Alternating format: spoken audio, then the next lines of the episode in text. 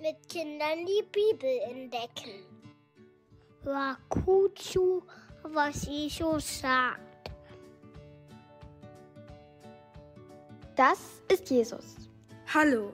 Jesus ist der Sohn Gottes. Er ist als Mensch auf die Erde gekommen. Und das sind seine zwölf Schüler. Sie folgen Jesus überall hin. Sie hören gut zu, wenn er ihnen etwas erzählt oder beibringt. Einmal erzählt Jesus ihnen ein Gleichnis. Das ist eine Beispielgeschichte, aus der die Schüler etwas lernen sollen. Stellt euch einen reichen Mann vor, der ins Ausland reisen wollte. Er rief seine Diener und vertraute ihnen für diese Zeit sein Geld an. Jedem gab er so viel, wie er auch schaffen konnte. Einem gab er fünf Talente, einem anderen gab er zwei Talente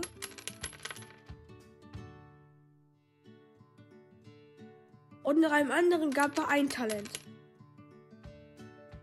Dann reiste er ab.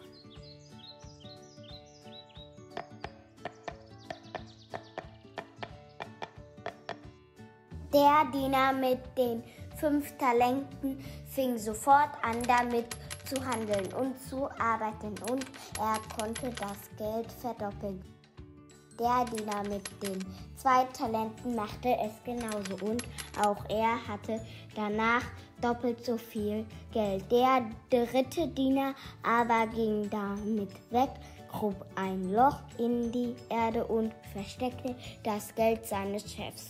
Nach langer Zeit kam der Chef zurück und wollte wissen, was seine Diener mit dem gemacht haben, was sie von ihm bekommen hatten. Zuerst kam der, der mit fünf Talenten gestartet war und sagte, Chef, fünf Talente hast du mir gegeben.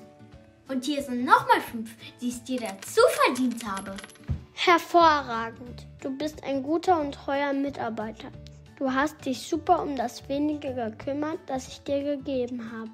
Deshalb will ich dir noch viel mehr anvertrauen. Komm rein zu meinem Freudenfest.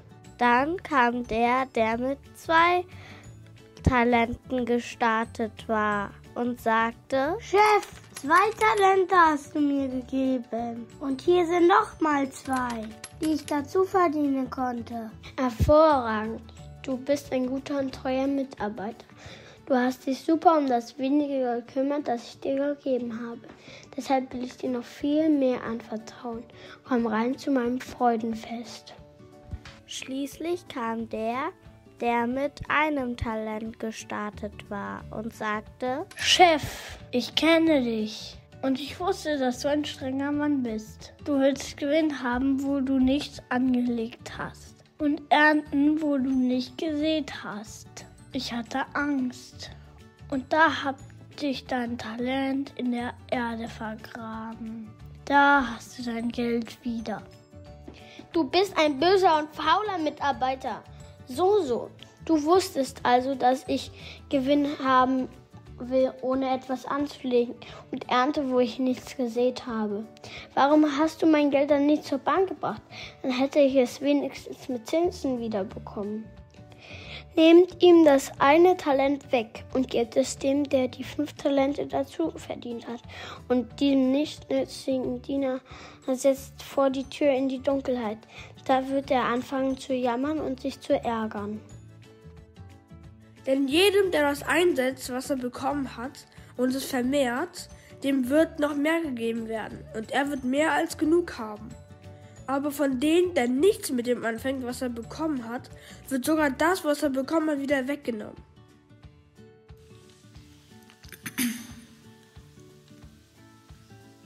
Hast du gut aufgepasst? Mit Kindern lieb. Herr, ich danke dir für diesen Familiengottesdienst, für die Möglichkeit, bunt durchgemischt durch alle Generationen, vor dir zusammenzukommen und dich zu loben und von dir zu hören. Bitte hilf mir, das heute weiterzugeben, was du uns sagen möchtest. Amen. Der Text heute ist eine bekannte Stelle aus dem Matthäusevangelium. Im Matthäus 25 steht das Gleichnis von den anvertrauten Talenten. Das Wort Talent kennst du sicher. Es hat seinen Ursprung tatsächlich in dieser Geschichte und ist mit der Zeit in unseren deutschen Sprachgebrauch übergegangen. Und es bedeutet Begabung. Zur Zeit von Jesus war ein Talent allerdings eine Gewichtseinheit, in der Geld abgewogen wurde. Und ein Talent war ungefähr so viel, wie ein normaler Arbeiter für 20 Jahre Arbeit als Lohn bekommen hat. Nur, dass ihr mal eine Vorstellung habt. Wie geht es dir eigentlich mit dieser Geschichte? Irgendwie fühlt sich das Ende doch komisch an, oder? War das nicht zu streng von dem Chef? War nicht genau das passiert, was der dritte Diener befürchtet hatte? Vielleicht geht es dir ja wie mir. Und wenn du die Geschichte liest oder sie siehst, dann kommen dir jede Menge Fragen und du fängst an, dir Sorgen zu machen. Es ist ja ein Gleichnis, also soll es mir irgendwas sagen für mein Leben heute. Was mache ich eigentlich mit meinen Talenten, die ich bekommen habe? Arbeite ich damit oder habe ich sie vielleicht vergraben? Und warum hat der andere eigentlich mehr als ich? Muss ich mich mehr anstrengen? Und kriege ich am Ende vielleicht Ärger von Gott, weil ich es nicht perfekt gemacht habe? Lasst uns das Ende von der Geschichte noch mal genauer anschauen. Vielleicht finden wir ein paar Antworten. Der Chef reagiert unterschiedlich auf seine drei Diener. Für alle drei Diener war klar, wer hier der Chef ist. Daran kann es schon mal nicht liegen. Wie der Chef reagiert, liegt auch nicht daran, der, äh, wie viel die Diener dazu verdient haben, denn er reagiert genau gleich, er sagt das Gleiche und tut das Gleiche beim ersten und beim zweiten Diener. Was ist also anders beim dritten Diener? Er behauptet, ich kenne dich und deshalb habe ich nichts gemacht. Du bist schuld. Stimmt das denn? Als ich 14 Jahre alt war, habe ich an einem Schüleraustausch nach Frankreich mitgemacht. Und wir haben uns da auch besondere Gebäude und alte Kirchen in Paris angeschaut. Und ich habe es tatsächlich geschafft, meine Gruppe dabei nicht nur einmal, sondern sogar zweimal zu verlieren. Oder aus Sicht meiner Lehrerin verloren zu gehen. Und das zu einer Zeit, wo wir noch keine Handys hatten. Ein Jahr später wurde die Lehrerin von diesem Austausch meine Französischlehrerin. Und auch wenn ich vorher ehrlich gesagt schon nicht gut war, wurde es jetzt immer schlimmer. Im Halbjahreszeugnis bekam ich eine 5 und ich war mir sicher. Das liegt daran, dass meine Lehrerin so streng ist. Sie erwartet viel zu viel von mir und mir war klar, diese Lehrerin kann mich nicht leiden. Ist doch klar. Nach dem Elterngespräch wegen der 5 und einem weiteren Gespräch mit meiner Mama ist mir allerdings was anderes aufgefallen. Ich hatte ein unglaublich schlechtes Gewissen. Ich war eigentlich davon überzeugt, dass meine Lehrerin mir böse sein muss, weil ich ihr zweimal in Paris verloren gegangen bin. Und beide Male war ich selber schuld. Was für ein Albtraum für einen Lehrer. Sie musste mich doch hassen. Aber anstelle zu sehen, dass ich etwas wirklich verbockt hatte und mich dafür zu entschuldigen, hatte ich ihr die Schuld gegeben. Das zu erkennen hat dann einiges geändert. Ich bin zu ihr hingegangen und habe mich entschuldigt für den Ärger und den Stress, den ich hier in Paris gemacht hatte und habe sie um Vergebung gebeten. Und dann habe ich mich richtig reingehängt und gelernt. Und ich bin diese fünf zum Jahresende los gewesen. Ich hatte gedacht, ich kenne meine Lehrerin und dass sie daran schuld ist, dass ich mich nicht bewege, keine Hausaufgaben mache und nicht lerne. Da hatte ich mich geirrt. Der dritte Diener tut das auch. Er sagt sogar, ich fürchtete mich vor dir. Hm. Aber sei mal ehrlich. Denk jetzt mal an einen Lehrer, vor dem du dich wirklich fürchtest. Bei dem verweigert man doch nicht die Arbeit. Selbst wenn ich keine Ahnung hatte, habe ich bei dem irgendwas hingeschrieben. Lieber falsch als nichts. Hauptsache es steht was da. Und dann gibt es noch Lehrer, die du einfach magst. Mein Klassenlehrer hat mal unsere komplette Klasse als Strafarbeit den Totentanz von Goethe auswendig lernen lassen. Dieses Gedicht hat zwölf Strophen und der Text ist so seltsam, dass wir kaum verstanden haben, was er bedeutet. Aber keiner hat sich verweigert. Wir alle haben es gelernt und wir alle haben es vorgetragen. wir wussten, dass wir es verdient hatten und wir mochten ihn einfach. Er war ein richtig toller Lehrer. In der Schule ist der Lehrer dein Chef. Und wie du deinen Chef siehst, hat großen Einfluss darauf, wie du dich verhältst und welchen Einsatz du bringst. Wie sehen denn unsere Diener ihren Chef? Die ersten beiden lieben ihren Chef. Sie gehen sofort an die Arbeit. Sie sehen auf ihn und auf das, was er ihnen gegeben hat und werden aktiv. Der dritte Diener denkt, er kennt seinen Chef und sein Urteil über ihn ist nicht nett. Und der Chef stellt die Aussage seines Dieners auf den Prüfstand.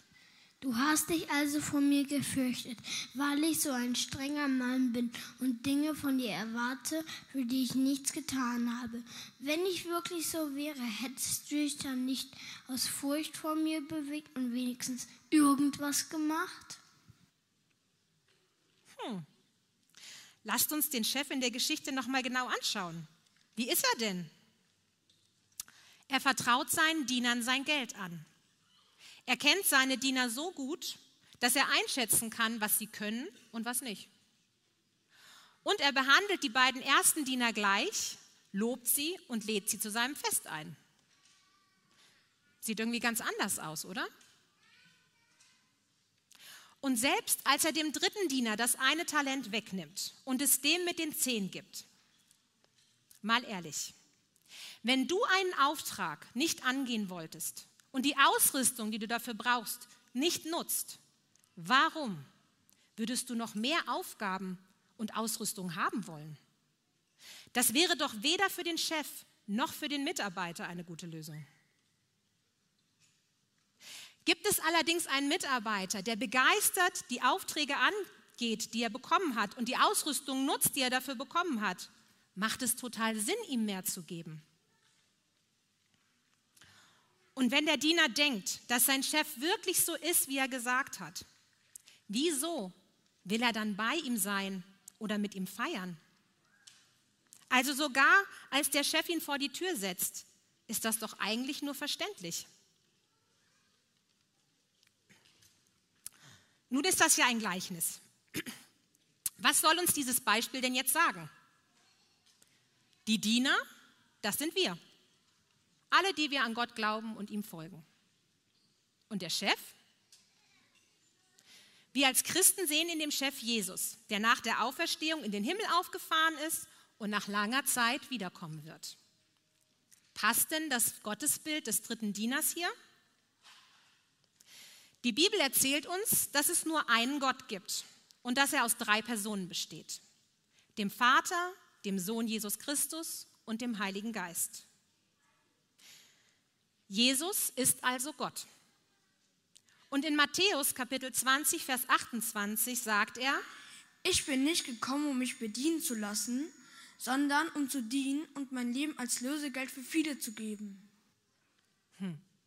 Jesus ist der Chef, aber er entscheidet sich, ein Diener zu werden, um uns zu zeigen und vorzumachen, wie man wirklich ein Diener ist. Und er zeigt uns nicht nur, wie wir mit unseren Talenten arbeiten können, sondern vor allem, wie wir Gott, den Vater, lieben und kennenlernen können. Er selbst tut alles, was er tut, aus Liebe. Zuallererst aus Liebe zu seinem Vater im Himmel und dann aus Liebe zu uns. Jesus weiß, was es bedeutet, ein Mensch zu sein. Und er erwartet nichts von dir, was er nicht bereit war, selbst zu tun und uns vorzuleben. Vielleicht denkst du jetzt, ja klar, aber er ist ja auch Jesus. Er hat ja mega viele Talente bekommen, mit denen er arbeiten konnte. Und ich sage dir, du hast recht. Er hatte aber auch die schwierigste Aufgabe von allen. Er hat die Schuld und die Sünde der ganzen Welt auf sich genommen und ist am Kreuz gestorben, um uns zu retten. Er war der gute und treue Diener, der alles richtig gemacht hat und der sich für dich trotzdem draußen im Dunkeln vor die Tür setzen ließ, damit du, wenn du sein Geschenk annimmst, nicht draußen bleiben musst, sondern rein darfst zum Freudenfest Gottes. Ist das das Bild, das du von ihm hast? Kennst du ihn? Was ist dein Bild von Jesus? Ist er ein strenger Herrscher, vor dem du Angst hast und dem du es recht machen willst, um keinen Ärger zu bekommen? Ist er dein Chef oder Lehrer, der viel zu hohe Erwartungen an dich hat und dem du im Prinzip egal bist und bei dem du nur das Nötigste tust? Ist er vielleicht dein Cheerleader, der alles immer voll in Ordnung findet, was du tust und für den du einfach nur du selbst sein sollst und er findet das dann schon okay? Oder ist er ein guter und liebender Freund und Vater, der dir Führung gibt und für den du aus Liebe und Treue einfach alles tun würdest? Erinnere dich, wie du deinen Chef siehst, hat großen Einfluss darauf, wie du dich verhältst und welchen Einsatz du bringst. Deine Antwort auf diese Frage ist also wirklich wichtig und macht einen Unterschied. Als Teenie hatte ich einen Freund, der mal zu mir gesagt hat, ich kann irgendwie nicht an Gott glauben. Ich kann mir einfach nicht vorstellen, dass da ein Mann auf einer Wolke sitzt und zu mir runterschaut.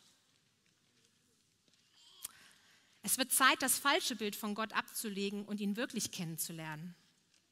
Und ich glaube, unser Satz stimmt einfach nicht. Ich brauche noch mal meine Buchstabenkinder. Ihr müsst das, glaube ich, in Ordnung bringen.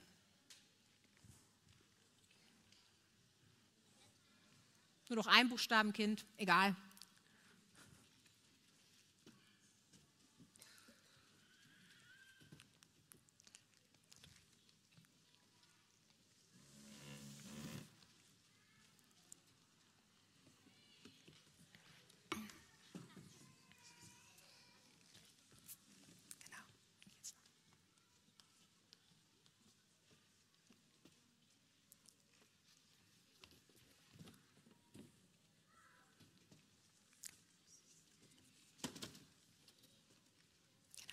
Hier vorne.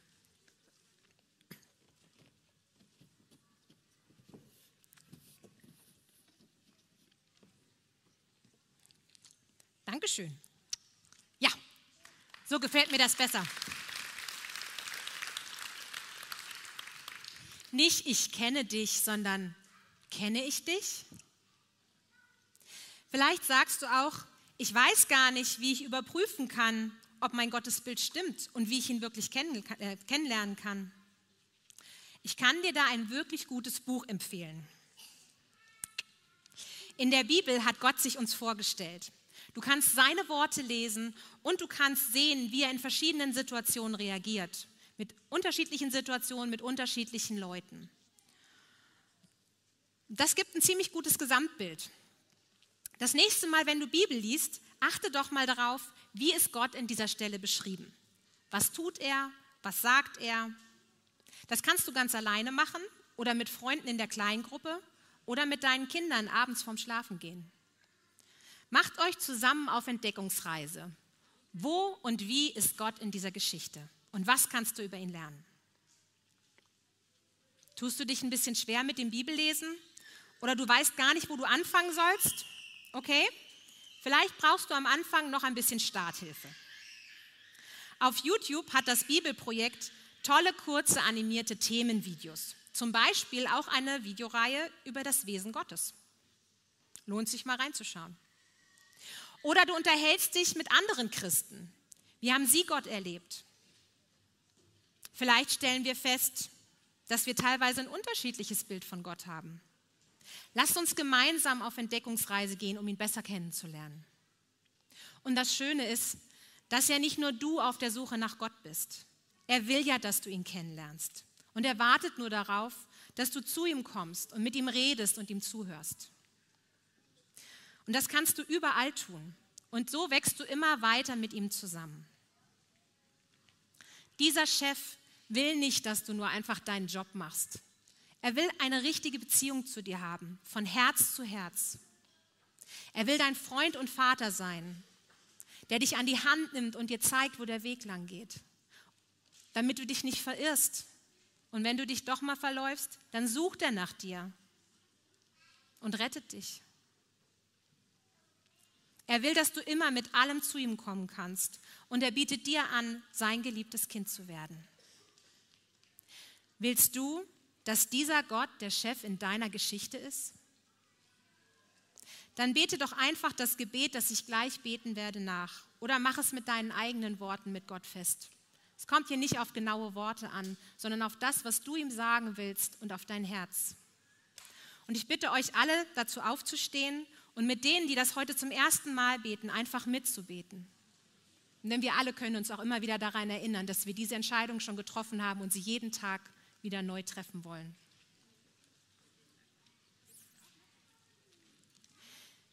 Jesus, hier bin ich. Ich glaube, dass du Gottes Sohn bist. Und dass du durch dein Leben, deinen Tod und deine Auferstehung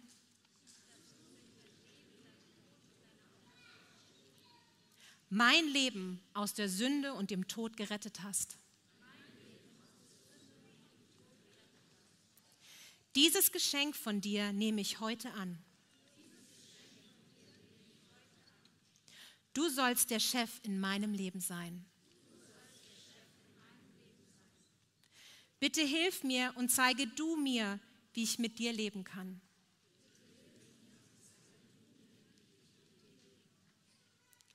Ab heute möchte ich dich jeden Tag besser kennenlernen und ein Kind Gottes sein. Danke dafür. Amen.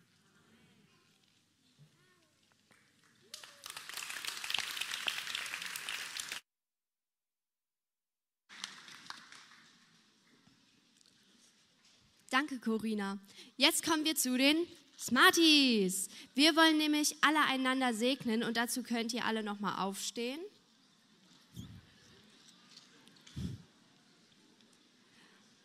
Und die Smarties, die haben ja ganz verschiedene Farben, zum Beispiel rot, gelb, grün. Und zum Beispiel rot könnte man für die Liebe nehmen, gelb für die Hoffnung oder grün für Freude. Und seid einfach ganz frei und überlegt euch selber, wofür ihr einander segnen könnt. Und die Smarties sollen als Anregung dazu dienen, wozu ihr beten könnt. Für wen ihr beten könnt, zu eurem Nachbarn, zu euren Freunden, zu eurer Familie, für eure Kinder. Und segnet euch jetzt einfach mal.